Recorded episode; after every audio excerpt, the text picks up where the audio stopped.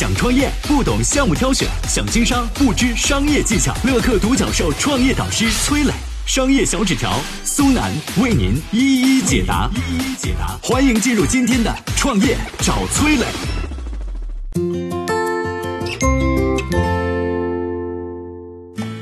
遭到疯抢的双黄连口服液背后推手是谁？哈药集团重营销轻研发的模式是怎么来的？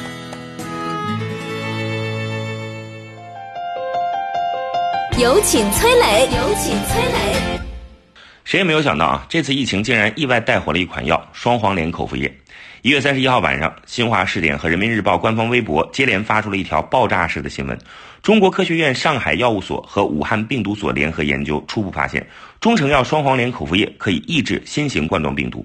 几乎就在这条微博发出的瞬间，各大电商平台的双黄连口服液被抢购一空，线下呢也同样火爆，各地民众深夜上街去药房排队抢购。没多久，药房里的双黄连口服液也被卖光了。与此同时呢，关于这款口服液的质疑声也是不断的传来，不少医学专家出来辟谣，要证明药物真实有效，至少要经过动物实验、一期临床、二期临床、三期临床四个步骤。而中国科学院上海药物所还有武汉病毒研究所，从一月二十九号晚上才开始对双黄连口服液进行测试。也就是说，从开展研究到对外发布消息，只用了不到两天的时间。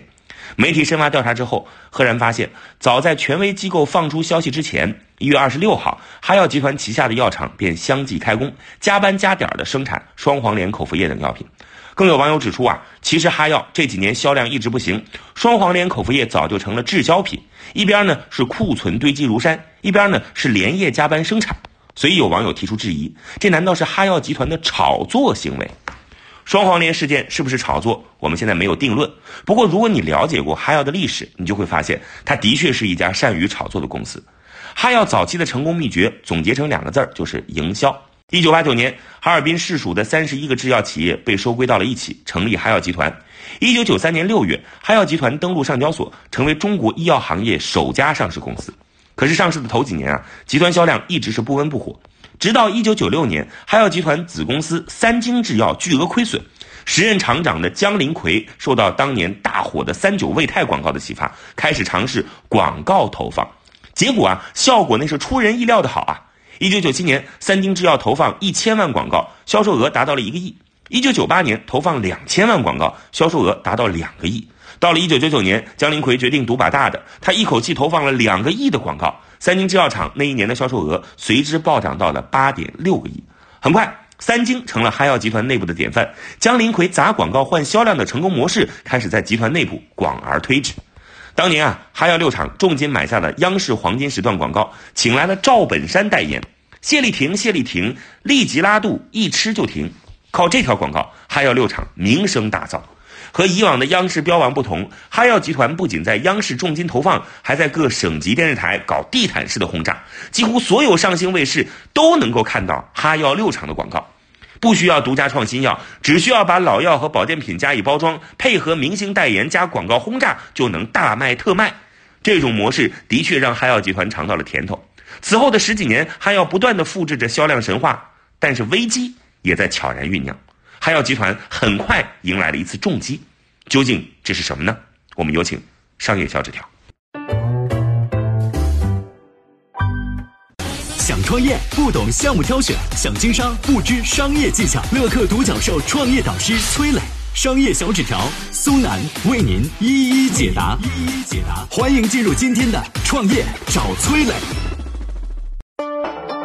有请商业小纸条，请商业小纸条。八零九零的朋友们一定记得这条广告语：“蓝瓶的钙，好喝的钙啊！”这是哈药集团当年力推的葡萄糖酸钙口服液。靠着这条广告呢，哈药集团成为中国补钙第一品牌，这还引发了一场全民补钙的潮流。除了为自己的产品打广告之外呢，哈药集团还和央视合作推出叫一个叫“父母是孩子最好的老师”啊等等一系列所谓公益广告，借此树立品牌形象。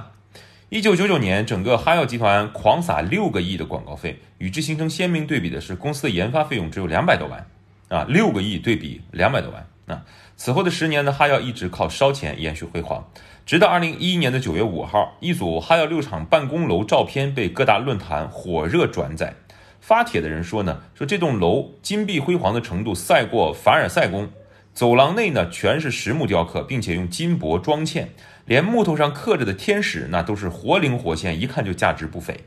网友们纷纷质疑说这是药厂还是皇宫啊？在网络上讨伐声啊一浪高过一浪。其实呢，在这组照片被放出来的前这个三个月，哈药集团呢就已经负面缠身了。媒体曝光出哈药集团制药总厂废水、废气、废渣违规排放的现象。他要辩解说，搬迁是解决问题的根本方法，但是问题在于厂里没钱建新厂房。最可笑的是什么呢？哈药集团年报上清楚写着，二零一零年公司环保投入约一千九百六十万元，这只是当年广告投入的。二十七分之一，这番辩解当然网友明显是不买账的了，对吧？哈药哭穷还被写成了段子，在网上广为流传。哈药可能是也没想到自己靠着天价广告费和公益广告塑造起来的品牌形象，就这么快就这么点事儿就土崩瓦解了啊！随后，哈药六厂生产的纯中纯弱碱性饮用水又被检查出致癌物超标，锌倍增钙高钙片在内的九种保健品又受到了深圳药监局的点名通报。种种负面曝光出来，哈药集团品牌形象是一落千丈，公司销量直线下滑，昔日的畅销产品双黄连口服液也卖不出去，大量积压在库房里。最神奇的是，二零二零年的一场疫情让这些库存的双黄连像潮水一般的倾泻而出，这家气息奄奄的公司竟然有了回光返照之势啊！但是就像垂危病人最后的一缕气息一般，这束光呢也很快烟消云散，随之远去的还有那些年关于哈药集团的各种销量神话。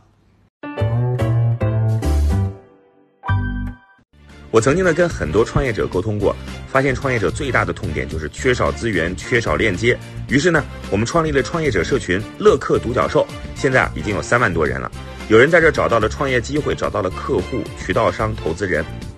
下拉手机屏幕，在节目简介里边有我的个人微信号，我在社群等你。